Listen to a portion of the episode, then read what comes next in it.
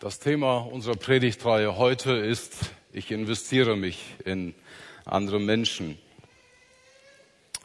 Ja, wenn wir beim Wort investieren nachdenken und überlegen, was das bedeutet, dann würde ich sagen, heute in der Niedrigzinsphase lohnt es sich gar nicht über diesen Begriff nachzudenken, oder? Ich meine, wenn wir unser Geld anlegen, was bringt das schon? Nichts, so gut wie nichts. Und so horten, hortet die deutsche Bevölkerung ungefähr 1,2 Billionen Euro irgendwo zu Hause in Schachteln, irgendwo auf einem Konto, das eigentlich gar kein Geld abwirft, sondern wir halten es einfach nur fest für uns. Wir machen nichts draus. Und äh, dennoch raten Finanzexperten, Geld anzulegen. Man muss das natürlich weise tun. Man muss sehen, welche Aktien ähm, Unternehmen wirtschaften gut. Die DAX-Unternehmen zum Beispiel, das sind die, die, die Top-Unternehmen, die wirklich noch Geld erwirtschaften. Und da lohnt es sich dennoch, Geld anzulegen. Da kann man durchaus bis zu sechs Prozent Gewinn machen. Aber man muss sich natürlich mit diesem Thema beschäftigen und man muss wissen, in was man investiert, wo es sich noch lohnt. Nun, Investitionen vereinfacht dargestellt. Es gibt natürlich sehr viele Modelle, die Betriebswirtschaftler und Volkswirtschaftler unter uns, die werden wissen, dass es da eine Wissenschaft für sich ist, über Investitionen zu reden. Aber ich möchte ein ganz einfaches Modell vorstellen. Das heißt, wir haben ein Mittel. Wir haben Geld, wir haben Zeit, wir haben Kraft. Und das möchten wir investieren. Zum Beispiel Zeit in Schule, in eine Ausbildung, um dann irgendwann davon etwas zu haben. Oder Kraft. Wenn man ein Haus baut, dann spricht man von einer Muskelhypothek. Das heißt, ich setze meine Körperkraft, meine eigene Arbeit ein, um Geld zu gewinnen. Weil dadurch spare ich ja, dass ich eine Firma einstelle, die für mich den Rohbau macht oder Fliesen legt, was auch immer. Ja, oder ich setze Geld ein, um daraus einen Gewinn zu erzielen. Ich habe ein Objekt, das ist mein Beruf, eine Immobilie, eine Geldanlage. Manche investieren in Kunstgegenstände. Das, damit möchte ich etwas erreichen. Ich habe ein Ziel und das ist die Gewinnmaximierung. In meinem Beruf erwarte ich, dass wenn ich viel Zeit investiert habe ins Studium, dass ich irgendwann auch Geld verdiene, gutes Geld verdiene. Oder wenn ich ein Haus gebaut habe, hoffe ich, dass ich irgendwann mietfrei leben kann oder es vermieten kann und damit Geld gewinne. Oder wenn ich einfach nur Geld anlege, dass das mehr wird, dass es nicht weniger wird, sondern dass es sich vermehrt.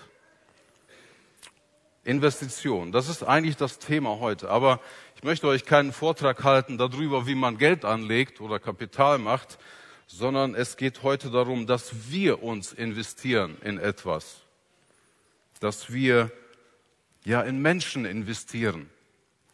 Und das ist uns wichtig, wie André vorhin sagte, wir glauben, dass dann, wenn wir unseren Glauben leben, dass wir dann Hoffnung weitergeben können. Wir sind überzeugt, dass wir unseren Glauben leben sollen, damit Menschen Gott erkennen, damit Menschen Gott sehen. Und ich möchte auch noch mal darauf eingehen, was andere gesagt hat. Wenn du vielleicht noch gar nicht mit Gott lebst und du bist heute hier, dann sei einfach unser Gast. Hör einfach zu. Wir wollen darüber reden, was uns wichtig ist. Und vielleicht kannst du davon etwas lernen. Aber krieg einfach mit, was uns bedeutet, den christlichen Glauben zu leben.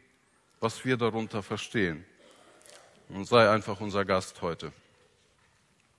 Anhand des Gleichnisses vom barmherzigen Samariter, das sicher alle schon gehört haben und sehr gut kennen, möchte ich heute auf ein paar Fragen eingehen. Und zwar die erste Frage, über die ich nachdenken möchte, ist, warum sollen wir investieren? Das schaltet irgendwie nicht weiter. Okay. Reicht es nicht aus, einfach Christ zu sein. Einfach zu sagen, okay, ich glaube an Gott, das ist gut, an Gott zu glauben, aber warum soll ich noch mehr machen? Warum soll ich mich investieren? Warum soll ich darüber hinausgehen? Und da möchte ich dieses Gleichnis, das Jesus erzählt, gebrauchen, um ein paar äh, Antworten zu finden auf einige Fragen. Warum soll ich mich investieren? Ich lese den Text. Ein Gesetzeslehrer wollte Jesus auf die Probe stellen. Meister, fragte er, was muss ich tun, um das ewige Leben zu bekommen? Jesus entgegnete, was steht im Gesetz? Was liest du dort? Er antwortete, du sollst den Herrn, deinen Gott, lieben von ganzem Herzen, mit ganzer Hingabe, mit aller deiner Kraft und mit deinem ganzen Verstand. Und du sollst deine Mitmenschen lieben wie dich selbst. Du hast richtig geantwortet, sagte Jesus. Tu das und du wirst leben. Der Gesetzeslehrer zitiert hier einen Text aus dem Alten Testament, also am Anfang der Bibel. Und ähm, durch Mose hatte Gott dem Volk Israel ein Gesetz gegeben, wonach sie sich richten sollten. Und das lesen wir da im fünften Buch Mose. Du sollst den Herrn, deinen Gott, lieben von ganzem Herzen und so weiter. Und in 3. Mose 19 lesen wir, du sollst deinen Nächsten lieben wie dich selbst. Und wenn wir in 3. Mose diesen Text durchgehen von Vers 1 bis 18, dann lesen wir da am Anfang, Gott sagt dem Volk, seid heilig, denn ich bin heilig. Heilig bedeutet etwas Besonderes, etwas Abgesondertes für eine bestimmte Aufgabe oder auch etwas Vollkommenes, etwas Perfektes. Oder im Gegensatz zu etwas ganz Gewöhnlichem Ne? Also man kann auf einer ganz gewöhnlichen Gitarre spielen, also per, sag ich mal, Furnierholz, nichts Besonderes. Man kann auf einer Meistergitarre spielen, die komplett aus gutem Zedernholz gemacht ist, aus massivem Holz. Das ist etwas Besonderes. Also so ist das gemeint. Etwas Heiliges, etwas Besonderes im Gegensatz zu etwas ganz Profanem, etwas ganz Gewöhnlichem. Und Gott sagt, seid heilig, seid vollkommen, weil ich es bin. Ich bin vollkommen, ich bin heilig. Darum sollt ihr das auch sein. Mein Wesen ist heilig und mein Wesen soll in euch sichtbar werden. Und dann führte er den nächsten Versen auf, Ehre Vater und Mutter, denn ich, der Herr, bin euer Gott. Das heißt, wenn ich Vater und Mutter ehre, dann lebe ich Gottes Wesen aus. Es entspricht Gottes Wesen. Betet keine Götzen an, denn ich, der Herr, bin euer Gott. Oder weiter sagt es, wenn ihr eure Ernte macht, wenn ihr eure Felder aberntet, dann erntet nicht alles ab. Lasst am Rand ruhig etwas stehen. Und das, was da stehen geblieben ist, das erntet auch nicht ab, sondern lasst es stehen für Menschen, die bedürftig sind, die etwas brauchen, die Not haben. Denn ich bin euer Gott. Es entspricht dem Wesen Gottes, sich dem Mitmenschen, der in Not ist, zuzuwenden und ihm zu helfen. Du sollst nicht stehlen und nicht lügen, denn ich bin der Herr, euer Gott. Es entspricht dem Wesen Gottes, wahrhaftig zu sein. Deswegen sollen wir das auch sein. Und im Vers 18, und du sollst deinen Nächsten lieben wie dich selbst. Ich bin der Herr. Es entspricht dem Wesen Gottes, den Nächsten zu lieben, sich ihm zuzuwenden, ihm zu helfen, ihm in seiner Not entgegenzukommen und zu sehen, wie ich ihm helfen kann. Also wir sehen, das meiste, was Gott hier sagt, das hat etwas mit Menschen zu tun. Das heißt, wenn wir das Wesen Gottes ausleben, dann treten wir fast immer in die Beziehung mit einem Mitmenschen. Und da soll Gottes Wesen sichtbar werden. Es soll Auswirkungen haben auf unsere Beziehungen. Und vom Anfang der Bibel bis zum Ende werden wir darin gelehrt, in Menschen zu investieren, uns anderen Menschen zuzuwenden, ganz praktisch in sie zu investieren.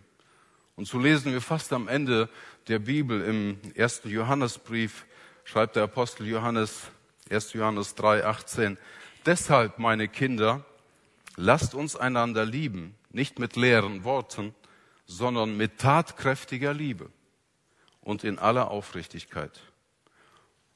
Deshalb, so fängt er diesen Vers an, weshalb denn? Weshalb sollen wir das machen? Weil es dem Wesen Gottes entspricht.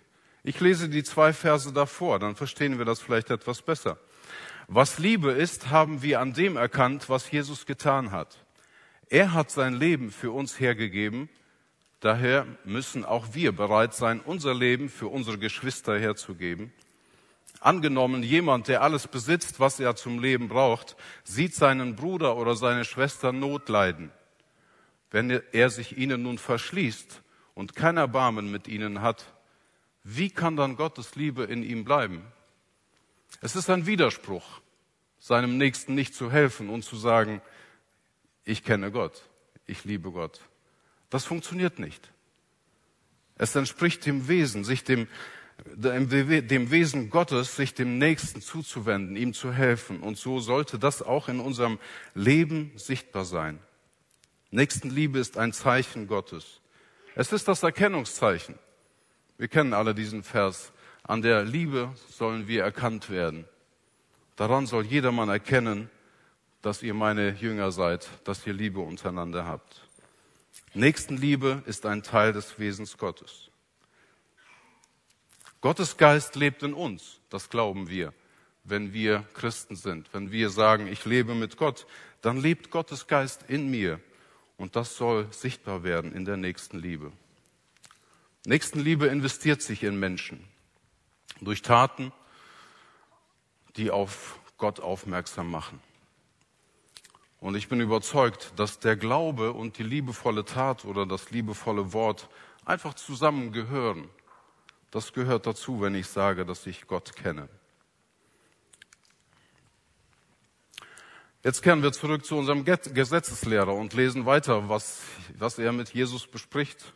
Der Gesetzeslehrer wollte sich verteidigen. Was wollte er verteidigen? Wollte er vielleicht sagen, ja, ich habe keine Zeit dafür. Wie soll ich das denn machen? Oder ich habe gar keine Menschen um mich herum, die Not haben. Ich bin Gesetzeslehrer, ich bin gut betucht, ich bin gut gestellt. Deshalb fragte er, und wer ist mein Mitmensch? Daraufhin erzählte Jesus folgende Geschichte. Ein Mann ging von Jerusalem nach Jericho hinunter. Unterwegs wurde er von Wegelagerern überfallen.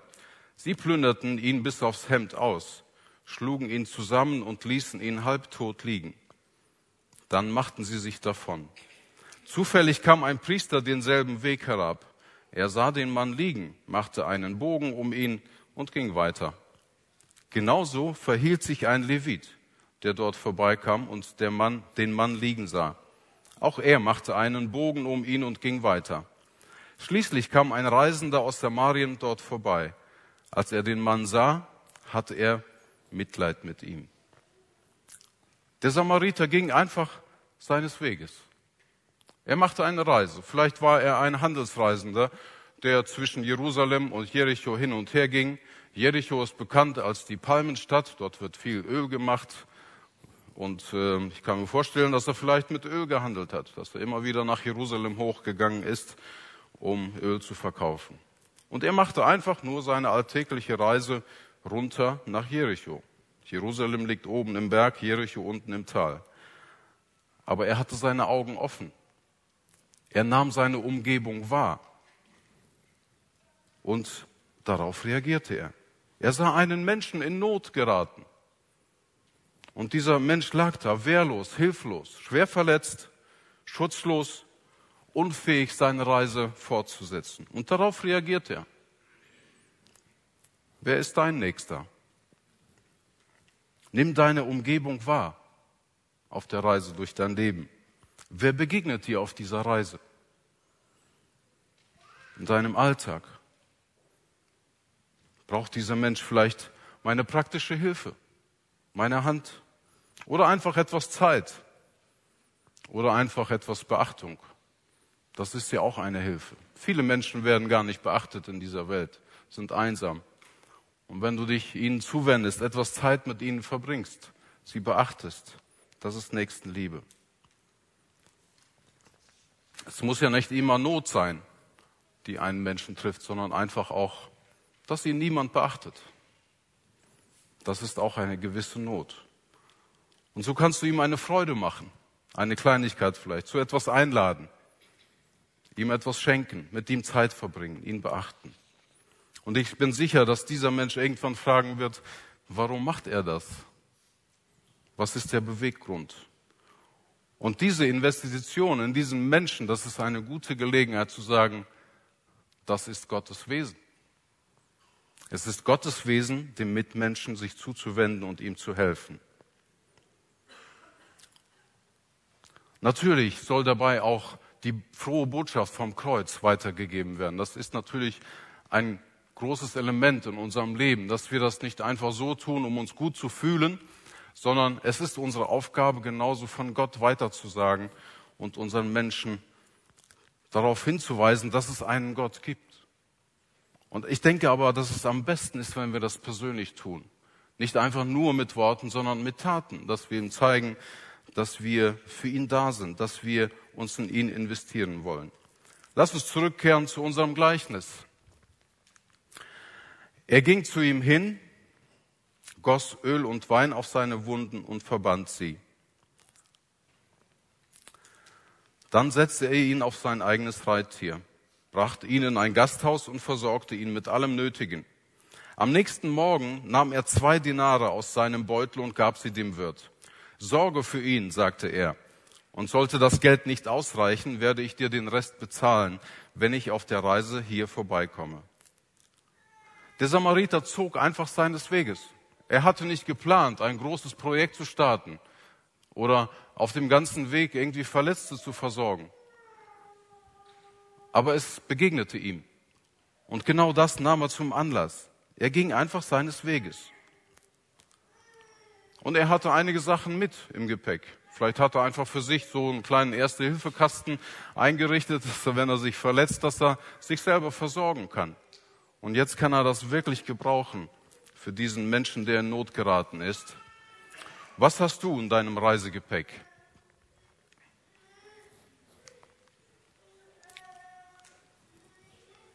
Kannst, kannst du bitte weiterschalten? Irgendwie schaltet das hier nicht richtig.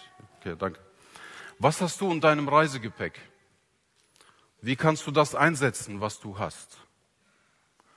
Wie kannst du Nächstenliebe anbieten? Vielleicht hast du natürliche Fähigkeiten.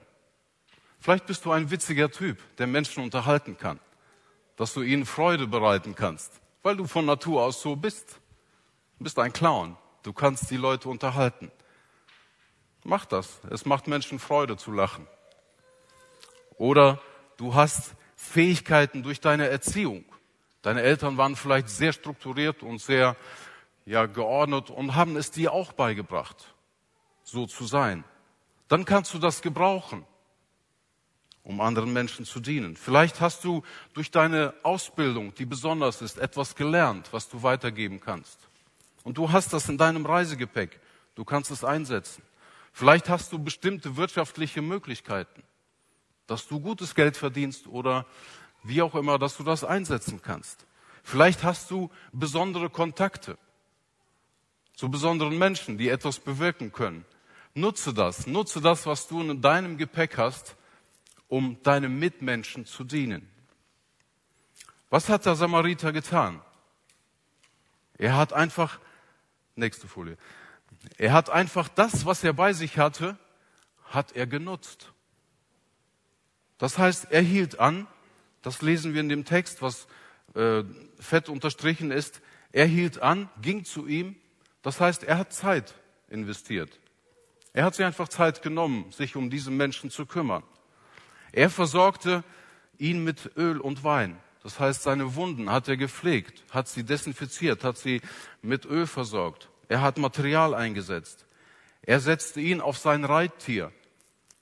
Und es ist nicht so einfach, so einen schwer Verletzten irgendwo draufzusetzen. Ich kenne das. Ich habe fast 20 Jahre in der Pflege gearbeitet und wir haben oft schwere Menschen gepflegt und mussten sie aus dem Bett ins Bett holen. Das ist Kraftaufwand.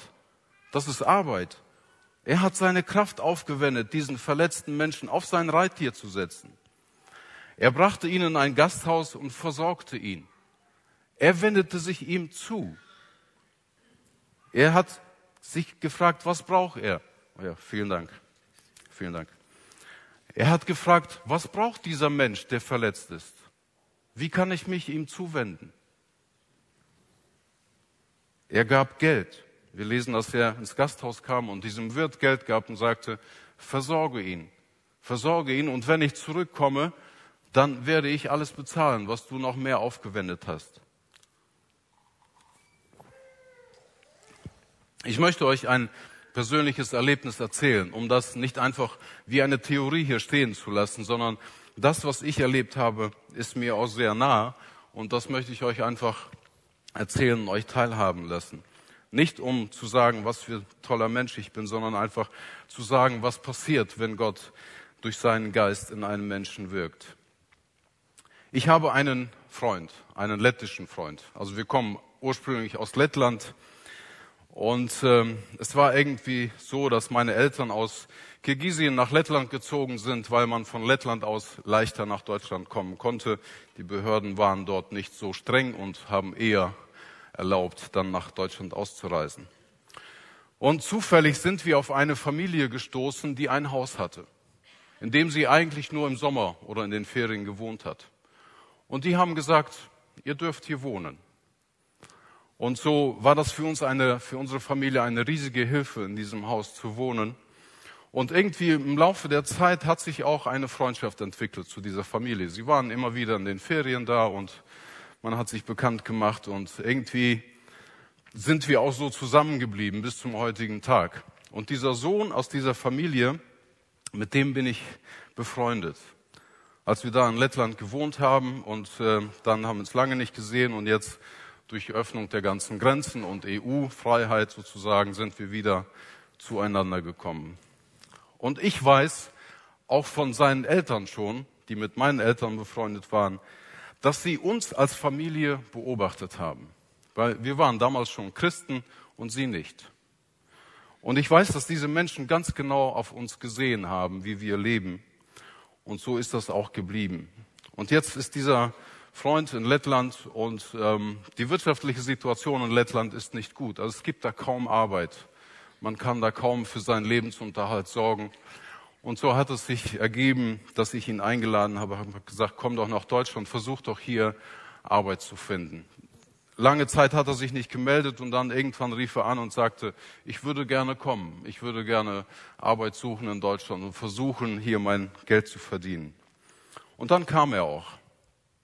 Und ich empfand es als meine Pflicht, als Christ, meinem Nächsten zu helfen.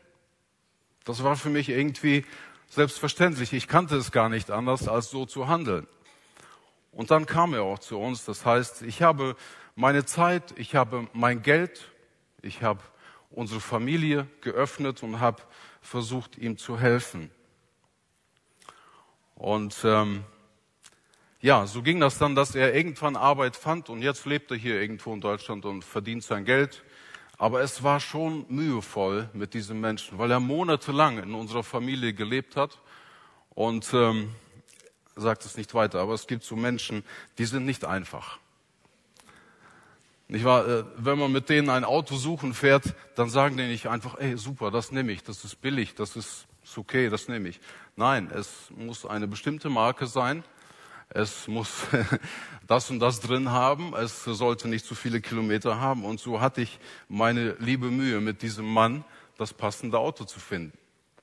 Okay, dachte ich, danke Gott für diese Geduldsprobe, das nehme ich auch noch mit. Und so habe ich mit ihm ein Auto gesucht, nicht hier in St. Augustin, nein, wir sind bis nach Dortmund und Duisburg gefahren, da haben wir eins gefunden. Es hat für mich sehr viel Zeit gekostet, sehr viel Aufwand, diesem Menschen zu helfen. Und wenn er bei uns war, er ist so ein, ähm, ja, so ein verrückter HiFi-Fan. Das heißt, wenn er sich eine Schallplatte kauft, dann muss das eine ganz bestimmte Seriennummer sein. Er kauft nicht einfach irgendeine Schallplatte. Nein, es ist ein besonderer Druck. Wenn er sich Boxen anschafft, um Musik zu hören, dann sind es ganz bestimmte Boxen. Die müssen auf spitzen Nadeln stehen, mit Sand gebettet. Und ich hatte echt, das war Thema Nummer eins in unserer Familie, seit er da war. Und er kam hoch und dieses Thema HiFi ging los. Es hat uns Nerven gekostet. Mich interessiert das überhaupt nicht. Niemanden in unserer Familie interessiert das, wie man perfekt eine Schallplatte hören kann. Aber er war verrückt danach. Und da dachte ich, okay, danke Herr für diese Geduldsprobe. Das nehme ich auch mit. Und so haben wir das einfach so ausgehalten. Wir haben ihm Geld gegeben, haben ihm einfach geholfen. Wie gesagt, ich erzähle das nicht, um zu zeigen, wie gut wir sind, sondern einfach, er kam des Weges. Er war da. Und dann empfanden wir es als unsere Pflicht, ihm zu helfen. Das bewirkt Gottes Geist in einem Menschen. Das kann er in dir genauso bewirken, dass du dieses, diesen Blick hast für deine Mitmenschen. Ein anderes Ereignis in meinem Leben, was ich auch mit euch teilen möchte, ist, weil es auch so ganz praktisch ist. Es war irgendwie 97 oder 98 und ich äh, war unten im, im Untergeschoss und da liefen Kinderstunden. Und ich dachte, nimm dir einfach mal Zeit, um so ein bisschen durch die Tür zu hören. Und ich ging so von einem Raum zum anderen und hörte da so rein, so halb. Und ich kann mich wie heute noch erinnern, Alex Dück war ein, hinter einer dieser Tür. Und er hat mit seinen Kindern, mit denen er da Kinderstunde gemacht hat, gesungen. Und Alex weiß es selber, aber ich sage es nochmal, er kann nicht singen. Er weiß es selber. Er kann nicht singen. Und da dachte ich so in meinem Herzen, wie schrecklich, wie armselig das klingt. Nicht um Alex das schlecht zu machen, aber es ist mir einfach aufgefallen. Und in, hinter keiner dieser Türen habe ich ein Instrument spielen gehört. Und dann kam mir der Gedanke, ey, da kannst du doch was machen.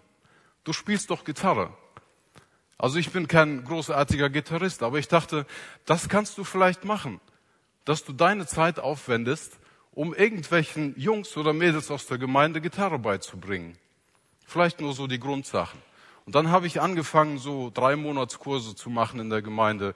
Später waren es sechs Monatskurse.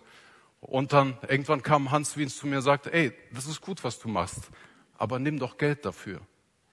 Weil wenn du das kostenlos machst, dann schätzen die Leute das nicht. Okay, dachte ich, machen wir. Dann habe ich etwas Geld dafür genommen. Und das Geld, was ich da eingenommen habe, das habe ich dann Missionswerken gespendet.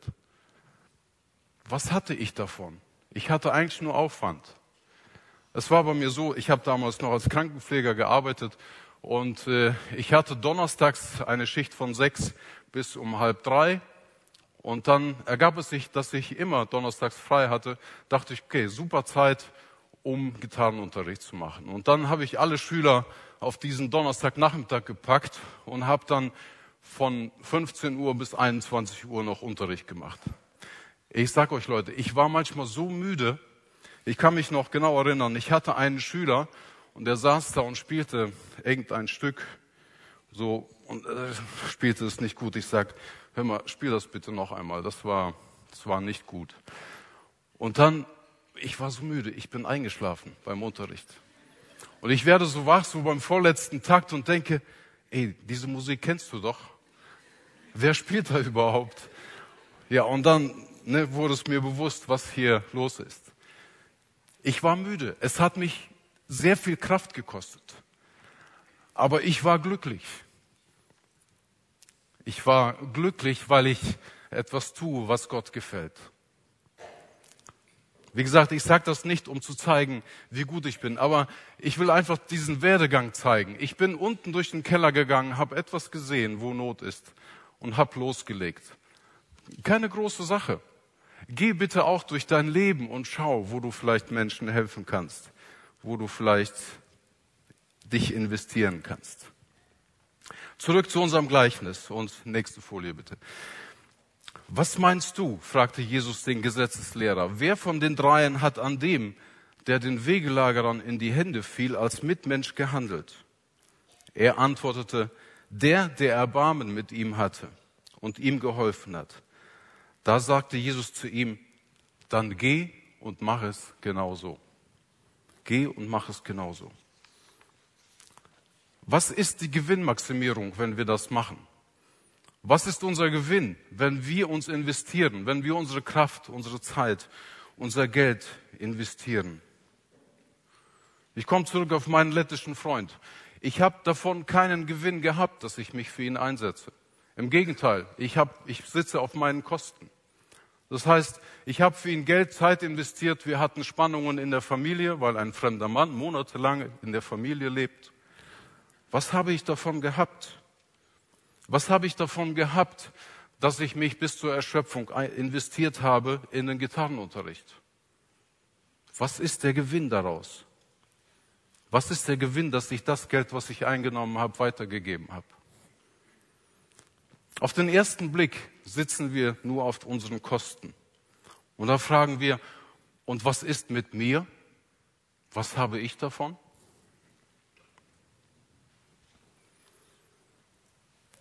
Was entgeht mir alles? Was verliere ich alles, wenn ich mich investiere? Nächste Folie bitte. Es gibt einige Bücher, die ich hier erwähnen möchte. Thousand Places to See Before You Die oder 101 besondere deutsche, wie heißt es da, Orte, die man sehen sollte. Diese Bücher, die signalisieren, du musst erleben, du musst Gutes erleben, damit du sagen kannst, ich habe gelebt, ich habe etwas erlebt, ich habe tausend Plätze gesehen, die es sich lohnt zu sehen, bevor ich sterbe. Oder 101, ich bin mir sicher, es gibt mehr davon. Orte, deutsche Orte, die man besucht haben sollte. Vielleicht hast du auch so das Gefühl, ich habe diese Liste noch nicht abgearbeitet. Ich habe noch nicht alles Schöne erlebt, was es zu erleben gibt. Wo bleibe ich dabei bei meinem Leben, wenn ich mich investiere? Ich möchte zu dem Theaterstück zurückkehren, was wir gerade gesehen haben. Diese Person hier vorne, habt ihr beobachtet, welche Worte sie benutzt hat? Ich, mich, mein. Es ging immer um die Person selbst. Es ging darum, was, was ich haben will, was für mich wichtig ist.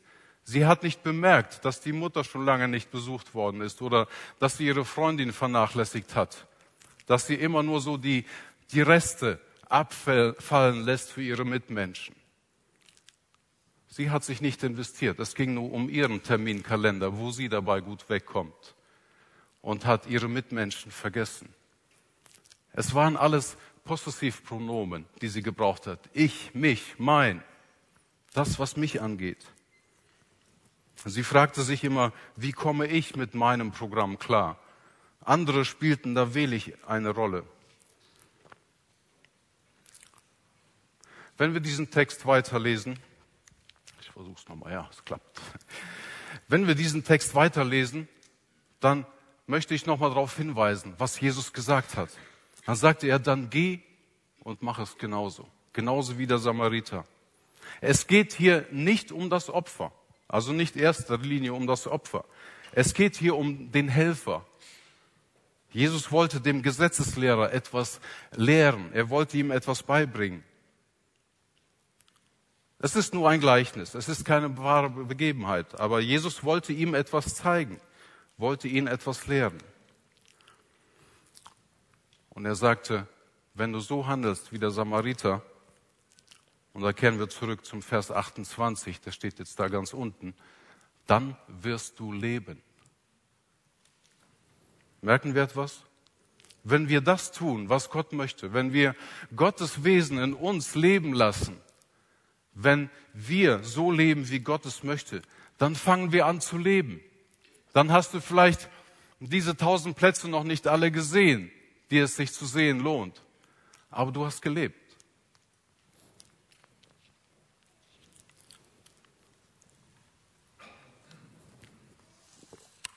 Es gibt ein schönes Lied von Gerhard Schöne. Ich liebe solche Lieder. Ich höre immer wieder viel Liedermachertexte und das ist mir besonders aufgefallen. Manchmal ist man nicht erst tot, wenn das Herz aufhört zu schlagen. Entschuldigung. Wenn sie einen auf der Bahre in den Kühlraum tragen. Nicht erst, wenn die Hand das letzte Mal ins Leere krallt. Nicht erst, wenn eine Schaufel Erde auf den Seichdeckel knallt. Vielleicht ist man längst schon tot obwohl man noch spazieren geht. Eigentlich schon unterm Rasen, obwohl man noch Rasen mäht. An der Fernbedienung spielt, sich mit Sonnenöl einreibt, noch Geburtstagskarten kriegt und selbst Geburtstagskarten schreibt. Nur noch leere Muschel, nur noch schöner Schein. Ist das nicht das Schlimmste, lebendig tot zu sein? Das ist es doch. Du hast vielleicht diese Liste abgearbeitet, tausend schöne Plätze in dieser Welt gesehen. Am Ende des Lebens sagst du, jawohl, ich habe alles gesehen. Aber hast du gelebt? Hast du wirklich gelebt? Ist das nicht nur wie eine leere Muschel, die von außen schön aussieht und innen hohl ist? Da ist nichts drin. Ich wünsche dir, dass du wirklich auf Gott hörst, dass du darauf hörst, was Gottes Wesen ist, dass du dem Geist Gottes Raum gibst in deinem Leben, dass du ihn wirken lässt und dass du anfängst zu leben. Wenn du dich von Gottes Willen leiten lässt, wird Gottes Wesen mehr und mehr in dir sichtbar werden. Und möglicherweise weist dann dein Leben auch auf Gott hin. Ich finde dieses Beispiel, was André gesagt hat, so schön mit der Kette. Eine Kette ist ja sehr lang, viele Glieder. Vielleicht bist du nur ein Teil in dieser Kette, dass du einen Menschen etwas begleitest durchs Leben. Wie bei mir, ich habe diesen Kindern ein paar Akkorde beigebracht, ein paar Rhythmen. Wie gesagt, ich bin kein Musikprofessor, der ihnen die ganze Fülle der Musik zeigen kann. Das wäre schön. Aber ich habe sie ein Stückchen weit begleitet. Und wisst ihr, wie ich mich freue, wenn manchmal diese Jungs vorne stehen und spielen? Die haben mich kilometerweit überholt. Und das finde ich super dass ich sie ein Stückchen begleiten konnte. Das freut mich. Ich habe das Gefühl, ich habe gelebt. Ich habe das Gefühl, ich habe das getan, was gut ist, was Gott gefällt. Tu das auch. Sei vielleicht nur ein kleines Glied in dieser Kette im Leben eines Menschen. Aber du bist jemand, der ihn begleitet hat. Und ich möchte dich nochmal hinweisen auf diesen Satz, den Jesus gesagt hat. Du sollst deinen Mitmenschen lieben wie dich selbst. Tu das und du wirst leben. Du wirst am Ende des Lebens sagen können, ich habe gelebt. Amen.